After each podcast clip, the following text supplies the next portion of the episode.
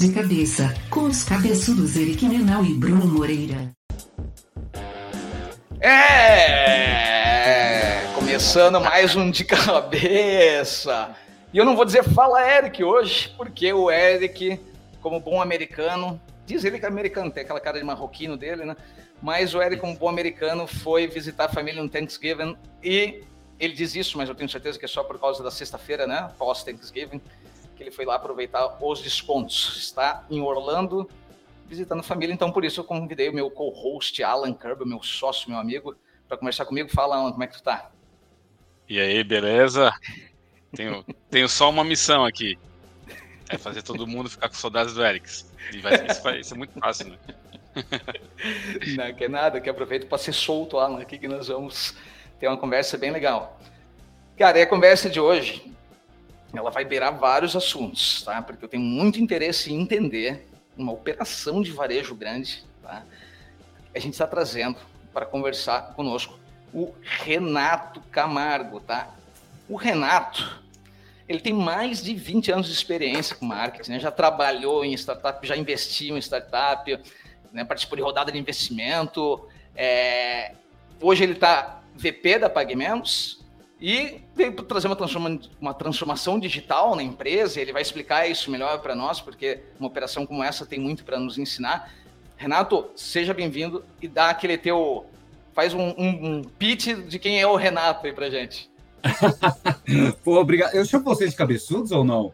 Quer dizer, o Alan não sei, né? O Bruno é. sempre que ele se apresentou assim na vinheta Sim. inicial. Se tu visse de perto, tu não ia nem ter dúvida, né? Se tu visse o Eric Cara, você não faz ideia do tamanho da minha cabeça. Tem uma me chamava de caixa d'água quando eu era mais adolescente. Eu tenho uma baita numa cabeça. como é que é? O meu era, o meu era cabeça de Nini Caga Fogo, né? Que era uma coisa que eu não, eu quando, colo... quando eu coloco terno e, e, gravata, que eu tenho que fechar o colarinho, eu fico com uma cabeça, parece um pirulito, cara. É uma coisa impressionante. Mas vamos lá. Bom, pr primeiro, super obrigado, pessoal. Vai ter prazer estar aqui. Adoro é, falar, gravar podcast assim, bem formal.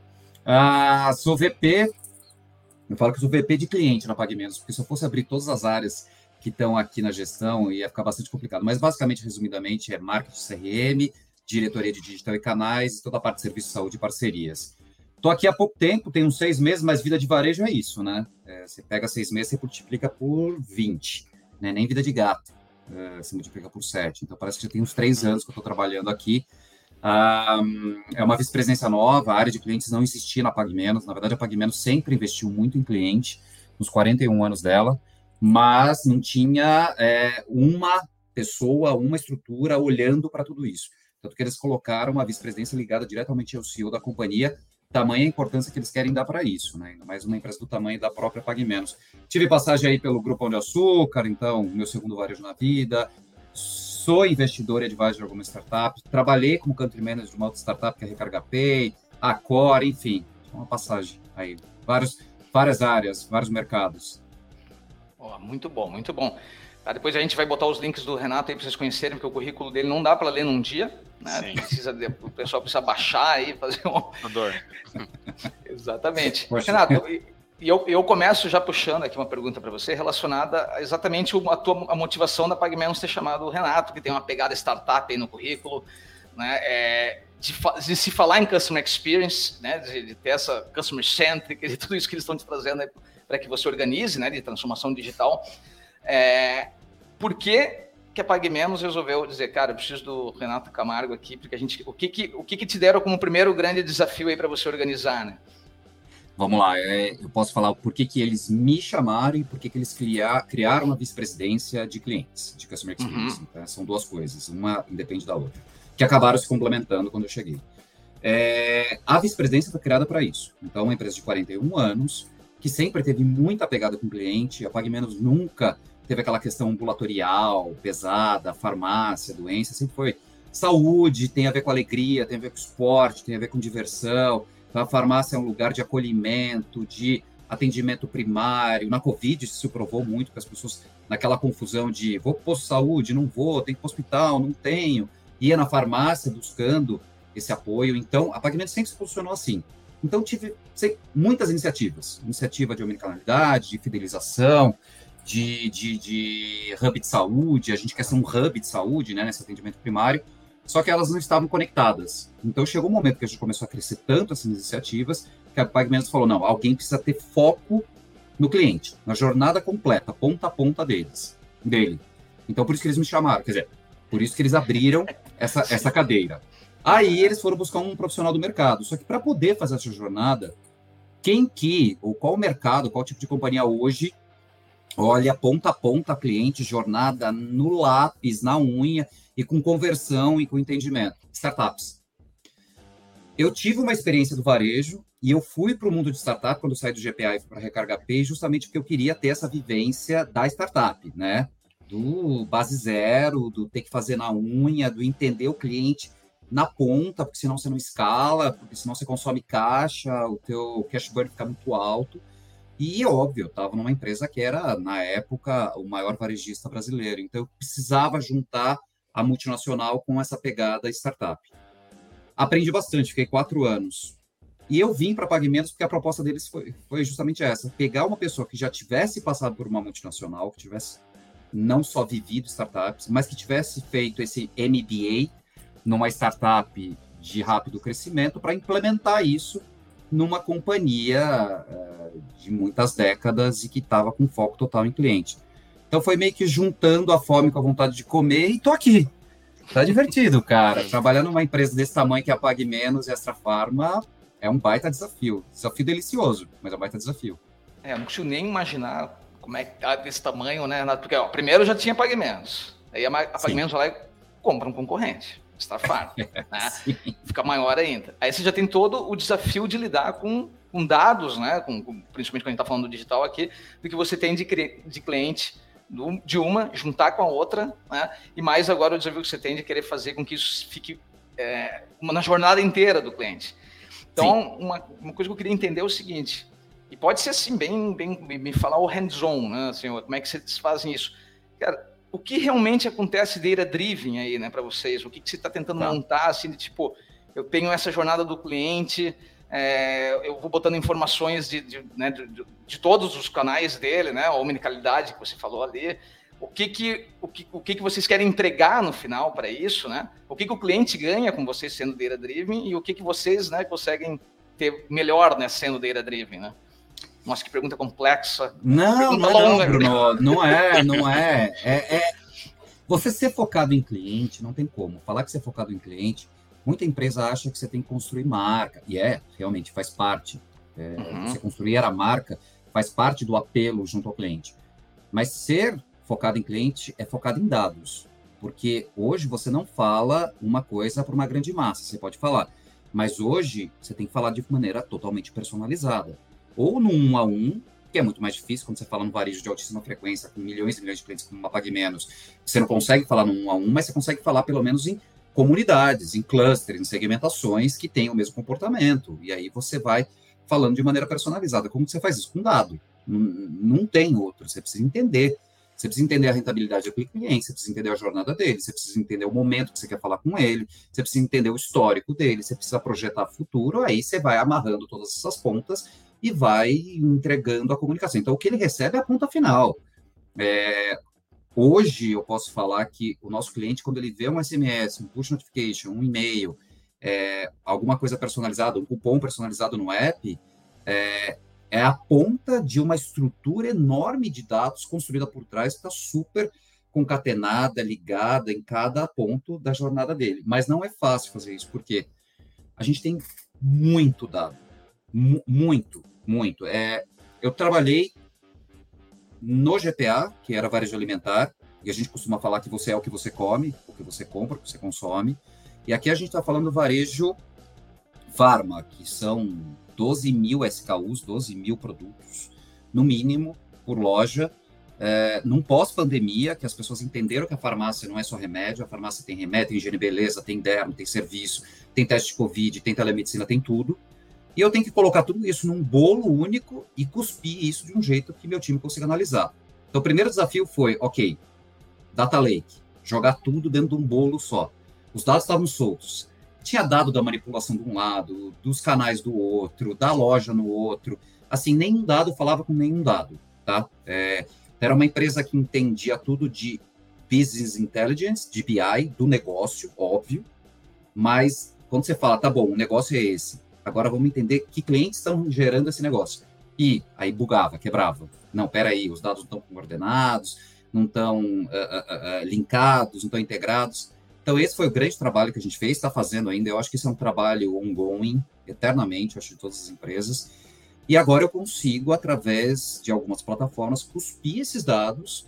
Meu time de CRM analisa esses dados, que eles têm uma célula de inteligência de dados, inteligência de cliente, e aí a outra célula vai lá e começa a construir cada uma das ações personalizadas para mandar para o cliente. Então, não é um trabalho, parece simples, né? Mas não é. Isso tem toda uma mudança menos técnica, muito mais de mindset. Você tentar entender que isso é um processo que todos os dias você tem que ir trabalhando, tem que ir testando, A-B teste, vale isso, não vale isso, isso aqui deu certo, acelera, isso aqui não deu, tira. Não se apegar às coisas que supostamente você achou que iam ser muito bacanas, se não for, tira da frente, não deu resultado. Daqui seis meses a gente testa de novo, porque pode ser que dê certo, mas não se apeguem. Teste é uma das coisas que a gente faz muito e tudo isso que eu estou falando tem a ver com o que você perguntou, né, Bruno? É dado, dado, dado, dado, dado, dado, resultado, análise, todos os dias. Não, é, Vocês trabalham com conceito de. Vocês trabalham com conceito de personas, assim, e, ou algo parecido? E quantas, quantas são aí para conseguir representar essa, esse universo de 2 milhões aqui? Cara, Alan, você sabe que tem aquela questão, né? É, você trabalhar com CRM numa empresa de varejo é o sonho de todo mundo, porque você tem todos os dados que você quer para você brincar. É, para quem ama CRM, é, um, é o sonho. É o santo grau para você poder trabalhar. Mas você tem que focar naquele 1%, que é o que traz resultado, porque senão você fica louco, você não faz nada bem. Você teria que ter um time enorme e aí começa a perder foco.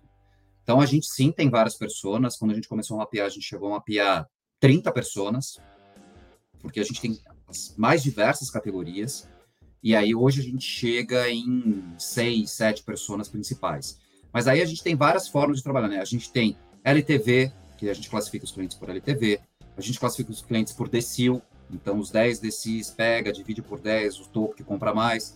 A gente tem CLV, que é Customer Lifetime, Lifetime Value, então, e persona. Então a gente vai juntando essas análises de cliente e vendo qual é a melhor de acordo com qual estratégia a gente quer fazer. E aí a gente começa nossas ações. Mas sim, a gente tem tudo isso. O que também não é fácil você segurar e qual análise. LTV, CLV, persona, decil, qual é a melhor para você trabalhar, sabe? Qual é a melhor para segmentar? Não tem a melhor, não tem a pior. Tem aquela que é mais interessante para aquela ação que você vai fazer. Por isso que a gente trabalha com todas. Ah, perfeito. A gente tem certeza, né, Renato, da, da dificuldade que é de fazer isso. Porque se tu pega uma, se tu pega uma empresa B2B que vai lidar lá com mil clientes, cara, tu já vai ter um, um um cenário absurdo para conseguir fazer isso, né? Que, que, tu deve ter passado com uma startup. Sim. E quando você vai para um B2C nesse volume de dados, cara, tipo, com certeza não é, é, no Excel, tá, gente? Não é no Excel que eles fazem isso. Não. Ó, tá vendo que a minha cara travou? não, não, definitivamente não. Aliás, nem pode ser no Excel, até por LGPD, segurança de dados, nem pode, tem que ser. Eu não consigo ver, eu, Renato, por exemplo, não consigo ver o, o Bruno, o Alan, não consigo. Uhum. Eu vejo clusters, eu vejo vocês dentro de grupos até por segurança de informação mesmo. Outra coisa, é como a gente trabalha com, com, com dados de saúde, num ambiente super regulado, que é o ambiente da saúde, que é a farmácia, isso é super criterioso. Então, definitivamente não é Excel. não tem problema, minha câmera tá travada, quem estiver vendo no vídeo depois vai ver aqui, ó. Não tem problema, eu sou feio mesmo, então fica só minha, minha voz aqui, que é o que importa, tá? Eu já travou, vi, cara, travou bem também, né? Porra, travou, travou legal, bem, né? travou boca aberta aqui mesmo, né, cara? É, vou, cara... vou dar um tempo aqui pro.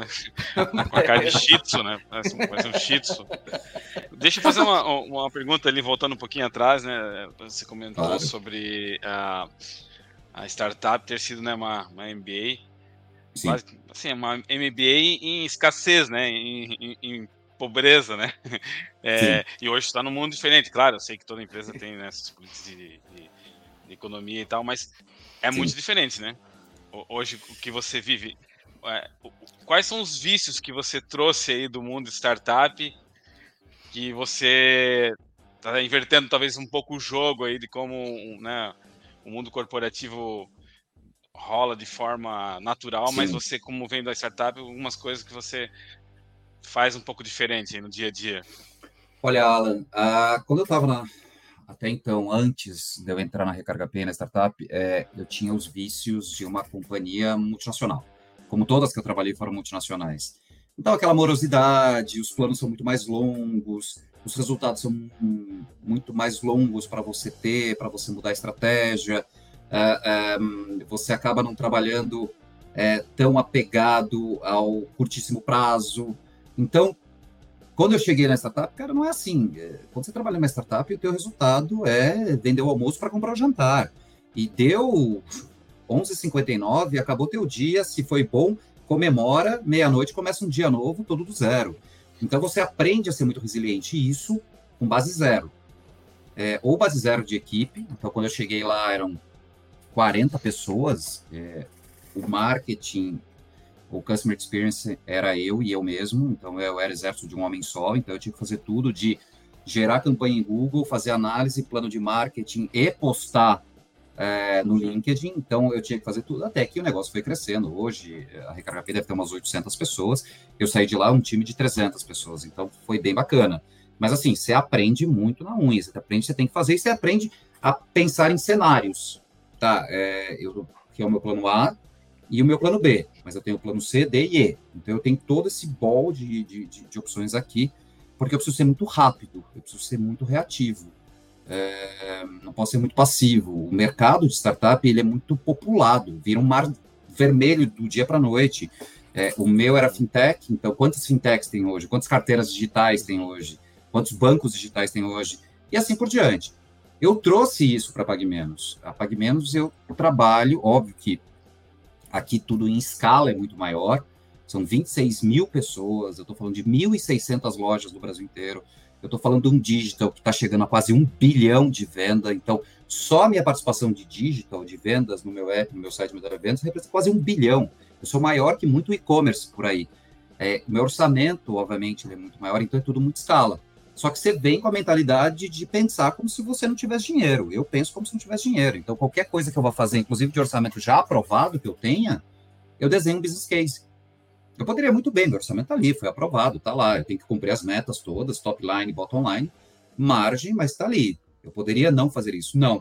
Ok, vamos fazer um investimento agora. Nós somos patrocinadores do Big Brother Brasil, né? A gente entrou numa cota. É...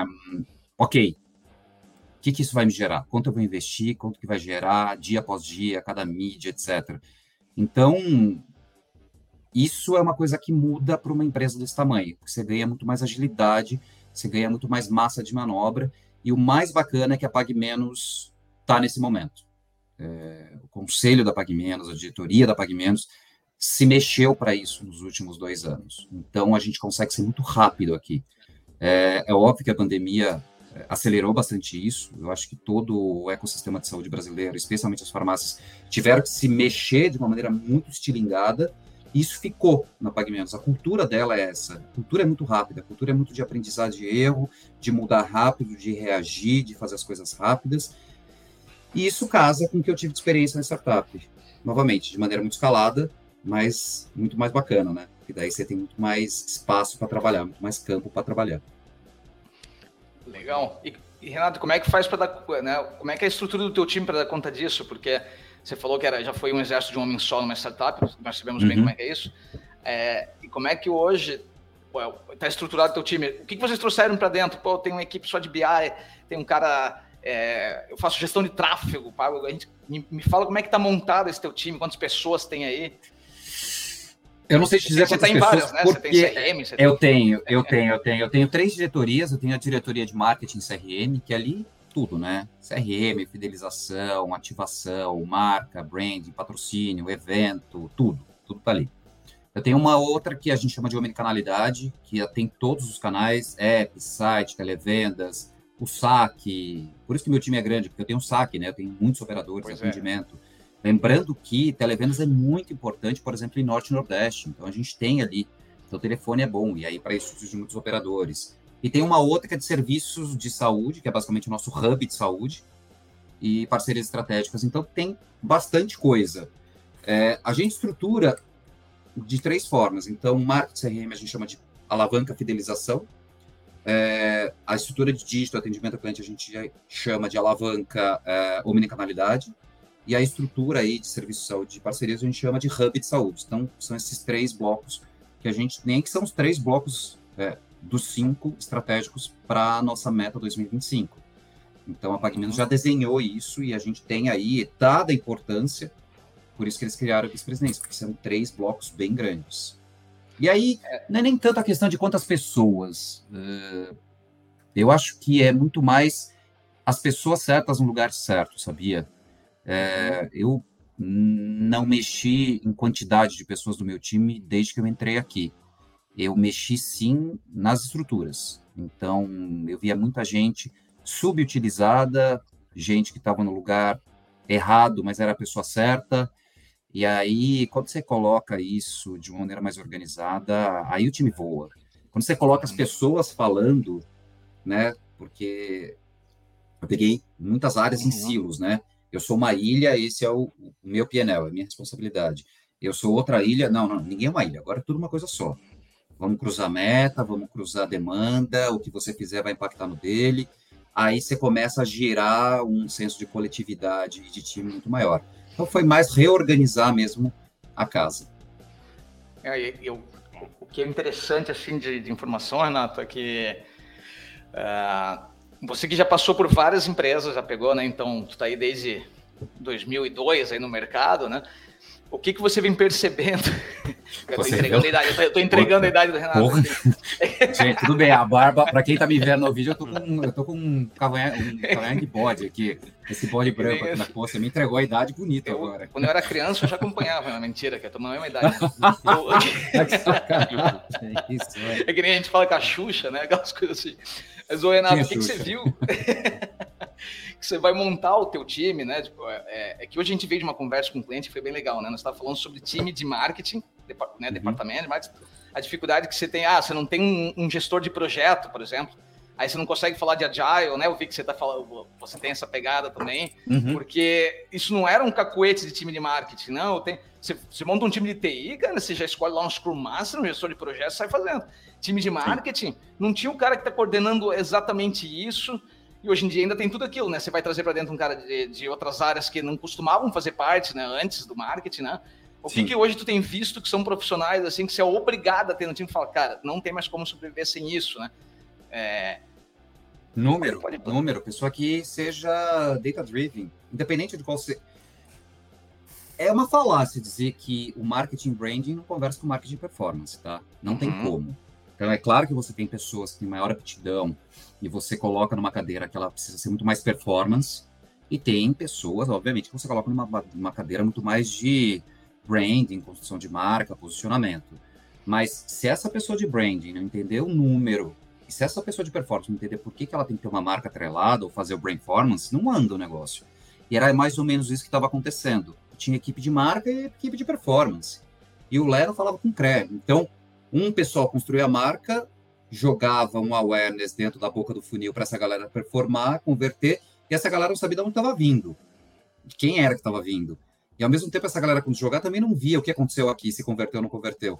Não faz sentido, é uma estratégia só, é uma companhia só. E aí você tinha áreas de negócio aqui, por exemplo, esse hub de saúde, que eu tenho mil consultórios farmacêuticos dentro das farmácias em todo o Brasil que é para fazer teste de Covid, para fazer testes rápidos, para fazer uma telemedicina tal. Também, peraí, o cliente está na loja, o cliente que compra medicamento produto é o mesmo que vai nesses meus consultórios farmacêuticos, que é o mesmo que vai ligar no saque, que é o mesmo que vai comprar no site.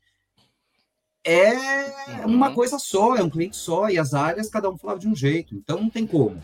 Então, o profissional que eu preciso é um profissional que seja que pense de uma maneira mais espacial, execute, mas pense de uma maneira espacial, e que entenda dado, que entenda resultado, que entenda o porquê do todo. Não tenho, não tenho ninguém da minha equipe hoje que não tenha pelo menos uma planilha na mão. Não tem. Uhum. Zero. Zero. A pessoa que cuida do, do, do, do, dos influenciadores tem que saber o resultado daquilo. Traqueável ou não traqueável. A pessoa que cuida da, da, da, do color code da companhia tem que saber que tem que saber em que momento aplica, que jeito aplica, e como que ela conseguiu fazer o rollout disso, num padrão, e como que está revertendo, por exemplo, em anúncios de Google e Instagram com a cor A com a cor B, para tentar fazer uma uhum. proposta de melhoria dentro do guide de cores da companhia, tudo. Então, esse é o fundamental, esse é um profissional que eu não posso ter. Se eu chego para uma pessoa, faço uma entrevista, ela está aqui, eu faço qualquer desafio em relação a número, eu pergunto qual o resultado, e o resultado é muito holístico, é, hum, não dá. Eu acho que não dá para nenhuma empresa hoje. Uhum. O marketing deixou de ser o marketing da publicidade pura e simples da construção de marca para ser um marketing de resultado, independente de qual seja o teu resultado, tá? Sim. Mensurável ou não, resultado é resultado. Então isso é fundamental. Vocês vão ter agora o grande teste do branding performance misturado com o BBB, né, vai fazer uma ação de branding, Não. né? Tipo, ah, pô, vou botar no BBB, vai aparecer branding. Rapaz, e vamos ver o que, que vai cara, trazer de performance. Tá tudo acontecendo. Você sabe que, é, especificamente, esse, esse, esse novembro, esse momento que nós estamos agora, tá tudo acontecendo aqui agora, né? Então, assim, a gente teve de outubro para cá eleição, é, Black Friday que está acontecendo, que no varejo Copa super importante, a nossa Black Friday é o mês inteiro, a Copa que está chegando, e nós somos patrocinadores da seleção. Caraca. Então, uhum. tem a Copa no meio, ainda tenho é, janeiro, que é um mês de férias, e onde está a minha maior atuação? Estou no Brasil inteiro, mas não está a minha maior atuação, Norte e Nordeste. Para onde as pessoas vão? Norte e Nordeste. Então, ou seja, é um mês de pico para gente. Depois vem BBB. Cara, a gente está num momento que, assim, as pessoas me perguntam, eu falo, tá, na hora eu descubro sobre o que, que eu vou falar, seja reunião, seja podcast, porque o negócio está num malabares aqui. Mas tudo faz parte da mesma coisa, faz parte de uma uhum. estratégia. Sim. Então, a gente está negociando agora, por exemplo, o carnaval. O carnaval está em fevereiro. E a gente sempre patrocinou micaretas, a gente sempre esteve junto dos carnavais, porque é aquilo que eu falei, a construção de marca da PagMenos tem a ver com saúde, alegria, é, festa, a gente quer promover isso. A saúde tem a ver com isso. E a gente já está negociando o carnaval também. Então, está tudo acontecendo. É tudo parte do mesmo. Agora vamos ver como vai. Esse do BBB é um desafio para a gente. Que é a primeira empresa, rede de farmácia, que patrocina um programa dessa audiência e um reality show, né? Vamos ver. Estamos nos preparando arduamente aqui. Tem um war room já montado na companhia para isso. Legal. Qual, qual que é a principal reclamação, mas mesmo que não seja no sentido pejorativo, dos clientes, né? Que vocês ainda recebem e ainda estão trabalhando para solucionar, que não é tão simples assim. O que, que incomoda vocês ainda? Sim, eu acho que tem duas, no momento tem duas coisas acontecendo. Tem uma coisa que não está nas nossas mãos, tá? É uma crise global de abastecimento. Até eh, ontem teve é, no UOL saiu uma, uma coisa sobre isso, mas a gente já sabia, por conta da guerra, por conta de insumos, o mundo inteiro está passando por um desabastecimento, até de medicamentos bem comuns, antibióticos tal. Então, essa é uma grande reclamação que a gente, obviamente, tenta contornar. Inclusive, as farmácias estão sendo um ponto de apoio por isso, porque quando você recebe um medicamento de marca, o farmacêutico pode falar: olha, não tem esse, mas tem o genérico, tem o similar, eu vou te contar o que, que dá para fazer. Então a gente está sendo um ponto de apoio até para ajudar um pouco nessa crise de abastecimento que está existindo globalmente. Então tem um pouco de reclamação. Mas outro é a questão da jornada. É, até o meu motivo de estar aqui é justamente esse. Então, uh, o cliente via inúmeras pague menos dentro da jornada dele é, e que não se falavam, que não entendia. Então, o cliente, por exemplo, estava com um atrito porque o produto dele não chegou, porque ele comprou no site, e aí a gente vai lá e faz uma ação da Pague Menos manipulação para vender para ele. Ele fala, gente, vocês não resolveram o meu problema. Ah, mas eu não estou vendo aqui, senhor. Mas como vocês não estão vendo, só uma empresa só, que é o caso clássico, tá? De ah, empresas é, que têm inúmeras BUs. Verdade. É, e agora a gente está resolvendo isso. Então, a gente ainda tem algumas reclamações por conta desse ponto, mas que volta naquela questão do data driven, de data lake, botar tudo ali dentro e falar com o cliente numa jornada única. Vocês usam alguma solução aí global, é, tecnologia que tu, que tu possa citar aí, tipo CRM, Todas. algo assim? Algumas CRM a gente tem pessoal, né, duas. Né? Entendeu o que, que é, grande C... usa? É, CRM a gente tem três grandes, então a gente trabalha com a Salesforce, a gente trabalha com a Symfony, a Symfony é de dados, Salesforce de campanha, de plataforma, e a gente tem o Ibope DTM. Uhum. Então, isso dentro do CRM. De plataforma de digital, a gente tem a Vtex, que trabalha com a gente. Uh, acho que é isso. Aí a gente tem outras menores, aí tem nossa Não. agência e tal. Marketing Cloud, nada, Renato? Alguma coisa de Marketing Cloud?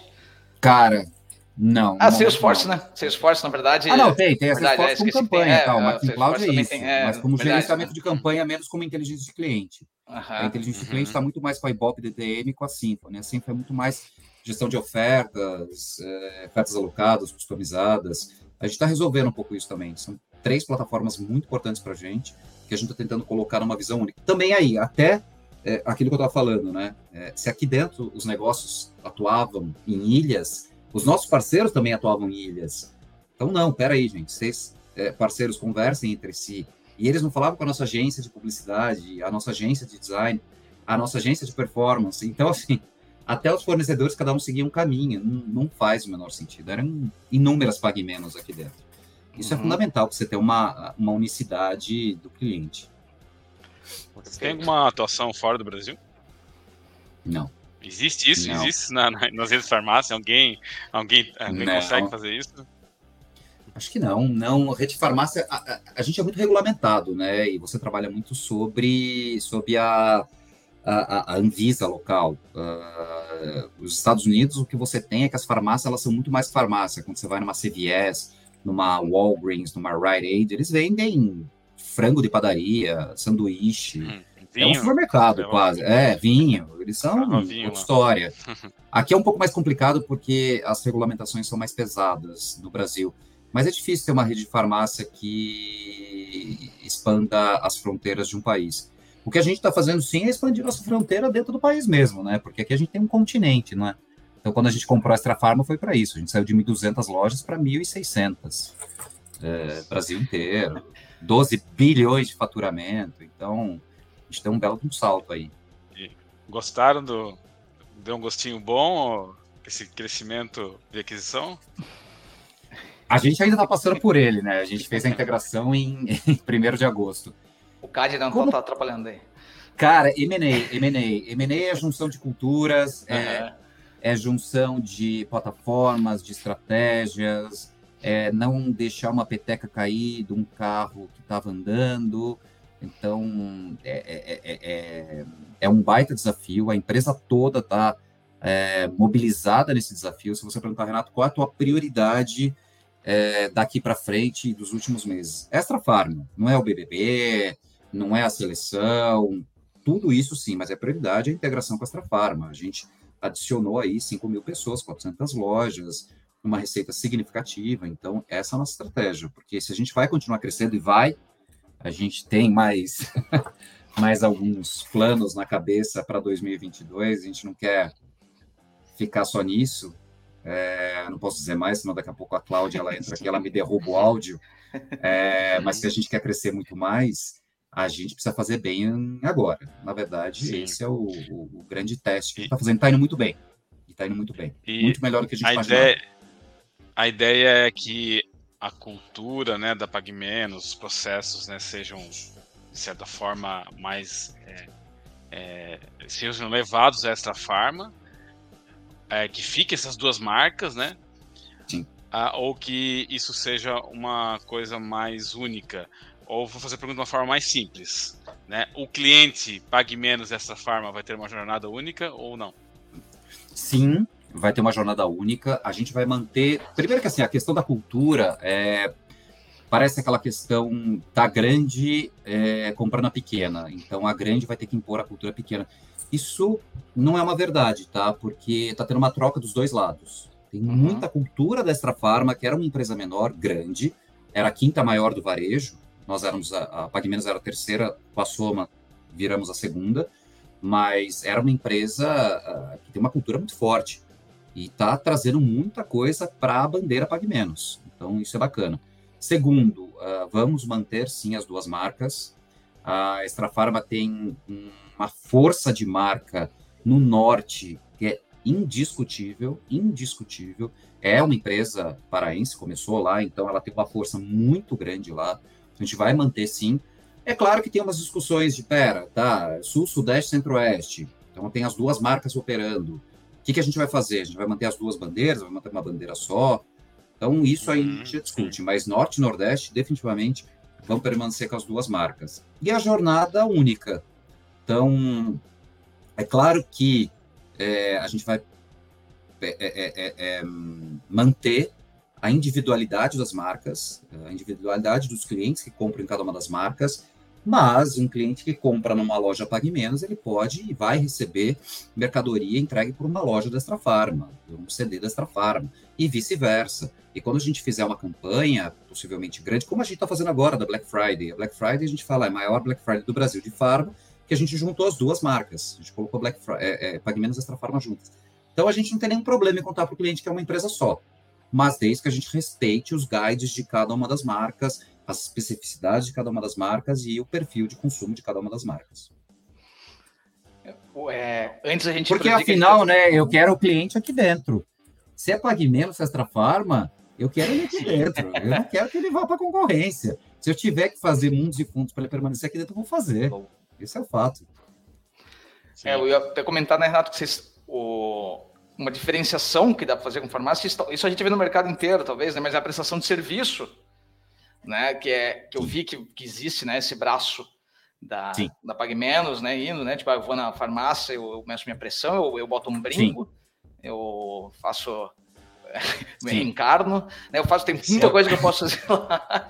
Cara, porque Bruno, isso faz bastante diferença para a farmácia, porque você não tem muito o que negociar com preço de remédio e tal, você não tem como diferenciar tanto nisso, né? Claro, não, diferencia pelo, dizer, tamanho, né? Mas. Esse hub de saúde que a gente está criando é justamente isso. Vamos lá. Uhum. Na, na pandemia, com esse tira chapéu, tira, põe chapéu, tira casaco, põe casaco, que teve muita aquela questão. Ah, vai para o posto de saúde se você tiver sintoma gripal. Não, não vai. Vai para o hospital. Não, não vai agora. Fica em casa, porque senão o uhum. hospital está lotado. As pessoas uhum. precisavam, especialmente em lugares, em lugares é, interiorzão do Brasil, que não tem tanto acesso à saúde, elas começaram a ficar malucas, elas procuravam o quê? A farmácia, porque a farmácia tem o acolhimento, a farmácia tem ali o farmacêutico que eles já conhecem, os clientes, então eles iam pedir informação ali. E isso aconteceu muito, porque é, todo mundo fala dos hospitais, fala do ecossistema como um todo, mas quem ficou aberto é, 24 horas, 7 dias por semana durante a pandemia foram as farmácias, tá? Uhum. Isso no Brasil inteiro. E aí a gente viu que existia uma necessidade muito grande e que, com o advento da telemedicina, que foi regulamentado durante a pandemia, a gente viu que muitos clientes chegavam dentro da loja e falavam, olha, eu estou com uma dor assim. É, o farmacêutico ele não pode prescrever nada, só médico pode prescrever. Então o farmacêutico falava, olha, eu não posso te atender, não posso te ajudar agora, então consulta um médico e volta aqui que eu te ajudo. A gente falou, por que, que a gente não traz a telemedicina, que no caso da farmácia a gente chama de teleinterconsulta, né? Porque é o farmacêutico junto com o médico, para não deixar esse cliente embora. Então, uhum. se ele uhum. chegar e falar, tô com uma dorzinha aqui, tá bom, vem aqui, vamos no meu consultório farmacêutico ali, a gente faz matéria de consulta do seu celular, você fala com o médico, o médico já, se pedir algum exame, tem alguns exames dentro desse consultório, esses exames é, básicos, já sai o resultado, ele já prescreve, se recebe via MEMED, no SMS, já sai já compra. Então, a 600 metros de casa, o cliente resolveu toda a jornada dele. Ele não Muito precisou para posto de saúde, ele não precisou para o hospital, o hospital está cheio, em 20 minutos ele resolveu a vida toda. Então, a gente está sendo isso, a gente está sendo esse hub completo de atendimento primário, obviamente. Né? Se é, a tá triagem legal, pior, né? É uma triagem. Uhum. Se é atendimento baixa complexidade, já atende ali. Se não for, aí, obviamente, o médico vai direcionar para um, um, atendimento especializado, no hospital, numa clínica. Isso resolve 80% da galera que chega Verdade. em hospital, para vocês terem uma ideia. Quase um não precisa, trabalho de concierge, não né? Ter não precisava ter é ido. Trabalho... É, é quase trabalho de concierge, né? De, o cara às vezes não sabe por onde ele vai, né? Qual, qual o caminho, né? Eu pergunto, Alan, vai, é, Bruno, quando vocês têm uma dor, o que, que vocês fazem? Uhum. A primeira. Ah, puta, eu tô com uma dor estranha que eu não sei reconhecer. O que, que você faz? Joga no pessoas... Google e descobre que é câncer sempre. sempre é isso.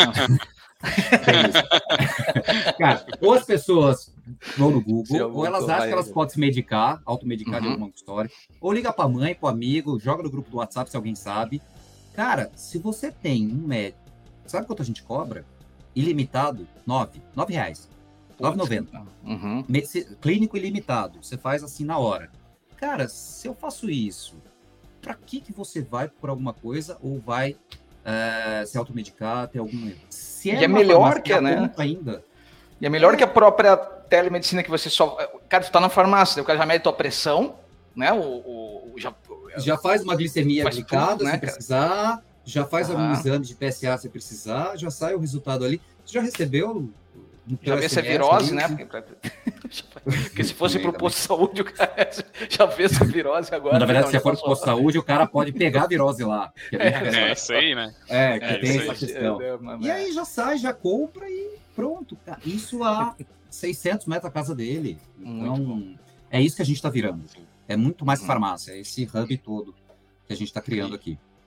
Renato, tu, você com esse currículo gigantesco no marketing como um todo, né? Eu sei que hoje é a experiência do cliente, mas isso é tudo isso é mercado, é marketing, né? Sim. O que que você ainda não aprendeu? que, tudo. O que, que você... Tudo. tudo, cara. Mas uma coisa é... prática, assim, daquilo que você, pô, isso aí é a minha, minha meta agora para me desenvolver. Cara, tem tanta coisa. É, eu, você vê que eu nunca fui de um, um segmento único, um segmento só, né? Uhum. Eu gosto de sair de mercado para aprender constantemente. Então, eu fui de companhia aérea, eu fui de hotelaria, eu fui de varejo alimentar, supermercado, eu fui do mercado financeiro, que é a fintech, agora eu estou no varejo farma, que é saúde. Então, assim, só aí eu já vou aprendendo. É, são mercados completamente distintos. É, cara, eu sou o famoso eu não sei o que eu não sei. Então, eu ainda não sei o que eu não sei, que eu quero descobrir, tem muita coisa ainda. É um constante, constante aprendizado. Uh, eu acho que tem muito desafio. Uh, o marketing ele está se provando cada vez melhor, desde que você sempre mostre números. O custo de aquisição do cliente é um desafio, o lifetime value é um desafio. Tentar colocar no papel quanto custa um investimento em televisão, em rádio, que é aquela questão, não, isso não dá para ser mensurado assim. Então, você criar meios de atribuir tudo isso, mas são desafios que você tem que colocar assumptions, né, é, é, é, que ainda não estão pré-definidos, e é uma evolução constante, porque esses números mudam o tempo todo. Google, Meta, Networks, TikTok, o tempo todo estão mudando seus algoritmos, e você, como profissional de marketing, tem que o tempo todo se adaptando, então você está aprendendo o tempo todo. Então, o investimento hoje ele não vai valer para amanhã, então, você vê que, de repente, o negócio degringola. Se você não estiver aprendendo o tempo todo e acompanhando, você vai realmente perder dinheiro. Então, cara, tem muita coisa. Eu acho que é um eterno aprendizado. O que eu sempre tenho é o básico bem feito. Esse básico bem feito, você sempre aprende. É, eu acho que é bacana ter grandes ações, mas você tem que o tempo todo fazer o básico bem feito. E então, para isso, você tem que aprender porque o cliente está mudando o tempo todo. Eu acho que é nisso. Não vou, não vou falar nada é, metaverso, cripto. Não, cara. Não. É bacana, eu adoro, estudo pra caramba esses mercados. É, se bem que o mercado de, de cripto agora tá meio bagunçado, mas é, não é nisso, não. É, é, mais no básico mesmo. Ó, dava pra gente ter alguns podcasts aqui dentro, porque tanto pela experiência do Renato, quanto pelo que uma, uma operação como a Pague Menos né, podia nos ensinar. Eu vou, ó, travei de novo, mas eu vou deixar minha cara de trouxa aqui agora e vou, vou para dica de cabeça. Eu vou para dica de cabeça aqui para a gente finalizar e a gente vai falar mais sobre isso. Vamos lá? Dica de cabeça. Bem, como tradição aqui, tá muito estranho ficar olhando pra minha cara parada aqui. Para quem tá só no áudio não sabe, vai no YouTube ver que vai ver que eu tô que a minha câmera hoje está me pregando uma peça. Mas então, Eu vou começar falando para dar tempo de vocês pensarem se vocês. Eu não sei se o Alan se preparou, porque eu sei que o Renato eu pedi né, para o pessoal falar. É...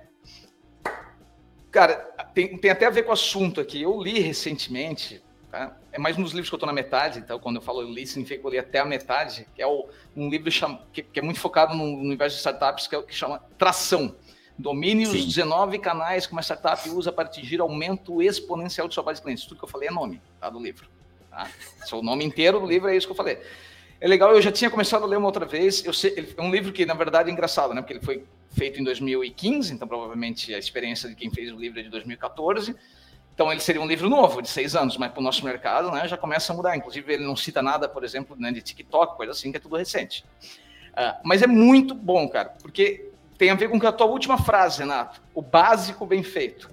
Se você pegar esses 19 canais em que ele tem ali, que são as possibilidades, ele é bem focado nos 19 canais que uma startup teria para crescer, mas tu pode uhum. aplicar isso em qualquer lugar. Ele é muito bom, tá? Uhum. Então, um livro chamado Tração, tá? Eu esqueci de pegar o nome do autor para variar, mas ele, quem quiser jogar aí Tração, vai achar facinho ele na Amazon, tá? Muito bom, hands-on, você sai lá pegando, tem que ter na prática, tudo tem que ser feito. E como eu gosto de dar duas dicas sempre, uma de marketing uma que não é de marketing. Eu vi recentemente um filme muito leve, legal para quem está chegando aí ao final de semana, se vocês quiserem ver, é Raymond e Ray, que é na Apple, na Apple Play, eu vi. Cara, que é o William McGregor e o Wilton Hawke. E eles, o pai deles, eles são meio irmãos, o pai deles morre. E, e o pai deles deixa como meio que na herança, assim, para eles ganhar a herança, para eles. Eles querem que ele quer que ele cave a, a cova do pai na mão, ainda bem sacanagem. Assim. E aí é muito legal a história que acontece nisso, assim. Então é um, um filme muito bom, leve, que tem uma história legal por trás, assim, traje comédia, muito bom, tá? Dei minhas dicas aí, eu vou deixar agora o Renato falar antes do Alan. Renato, traz para nós. Eu sei que tu, o Renato já trouxe um monte de coisa aqui para a gente aprender, mas traz aí, Renato, uma dica para nossa audiência. Cara, eu já. Assim, eu amo ler, eu sou um viciado em leitura, mas uhum. é, eu não sou um cara de livros de negócio. Não curto muito ler livros de negócio. Eu estudo muito, adoro estudar, leio muito white paper, mas eu não sou um cara de livros de negócio. Li o Blitzscaling, para quem estava em startup, leu o Blitzscaling. Uhum era um clássico. Se bem que hoje, no atual momento das startups, Blitzscaling não é a melhor forma, né? Porque todo mundo tem que provar os investimentos. É, não está dando para Blitzscaling muito, porque está complicada essa questão dos investimentos. Os VCs apertaram um pouco o passo aí. Eu gosto muito de biografia. Cara, adoro biografia. Nossa, já li tanta biografia. Elon Musk, Maria Callas, Dave Grohl. Cara, muita. Adoro, adoro. Me dá uma biografia que eu devoro, assim. Obama, então eu gosto muito. Então, aí já citei algumas. Uh, de série, eu também sou viciado em série, então eu assino todos os streaming. Tem muitas. Uh, umas mais recentes aí vão trazer para o tema de negócio, aí eu gosto, vai. Tem as famosas startups, né? Então, aquela da, da Teranos, que está no Star Plus, muito bacana. A do Uber também, que é do, da história lá do, do fundador do Uber, da WeWork, do fundador da WeWork, que foi com o Jared Leto, que é bem bacana. Uma que eu acabei de assistir que foi muito boa é o do da GameStop, tá na Netflix. Que é a galera da GameStop lá, que as ações subiram pra caramba por conta do Reddit, que a galera entrou, começou a comprar ação, a ação explodiu, quebrou um monte de fundo de hedge funds nos Estados Unidos. Isso é super bacana, cara. Eu não lembro o nome, mas procura lá porque tem, é do GameStop. Muito bom, é, muito bom.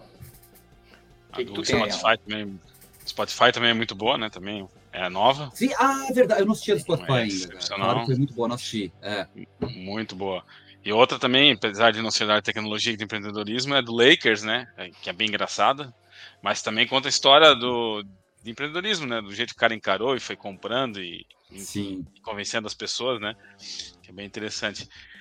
Mas eu tô numa fase que eu não consigo mais ler muito livro até o final, tô lá, meio preguiçoso ou meio arrogante, que eu chego na metade do livro, eu acho que eu já sei o final, e aí eu não consigo mais, eu paro e começo outro, né? Então eu tô muito no podcast. Vou sugerir um podcast diferente, acredito que a maioria não conhece, que é o podcast Mubarak Consulting, é do Paulo Mubarak. Tá? O cara é um gaúcho, ele é consultor de empresas, e os podcasts dele são episódios rápidos, 5, 10, 15 minutos. E ele fala bastante sobre realmente processo, questão de empresa, mas de uma forma bem raiz, né? Ele presta consultoria para empresas assim que faturam pelo menos 300 milhões por ano, então para ir para cima, são empresas de um certo tamanho. E ele sempre tenta é, deixar um plano de ação, né?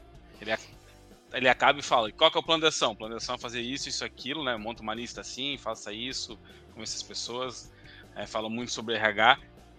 E só que o cara firme, assim, então ele também ele pega uns conceitos novos, assim, e cara, ele dá uma paulada e fala, gente, na prática, olha aqui, isso aqui é só pra, né, influenciar as pessoas, então tem que ter um pouquinho de estômago às vezes ali, mas é bom, é um contrapeso interessante dos podcasts no, é, atuais, que é muita gente falando, né, querendo ser politicamente correto, e ali ele é um pouco mais mais raiz, assim, tem, é interessante. Sim.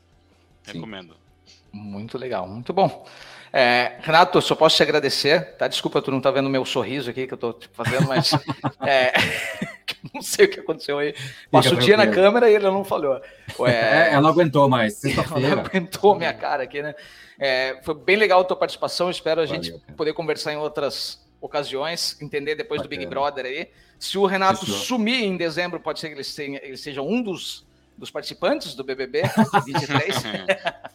Sabe ou que a gente é assim, lugar, né? Ou tomei o lugar do Boninho, né? é verdade. Porque diz que a galera começa a sumir em dezembro, começa a desconfiar que o cara foi né, pro, pro Big Brother. Tá? Sucesso para você, Renato. Sucesso para Bagmianos e até mais. Valeu, pessoal. Valeu. Tchau, tchau. Oferecimento: Ekite, software de gestão de marketing digital, Spark English Traduções.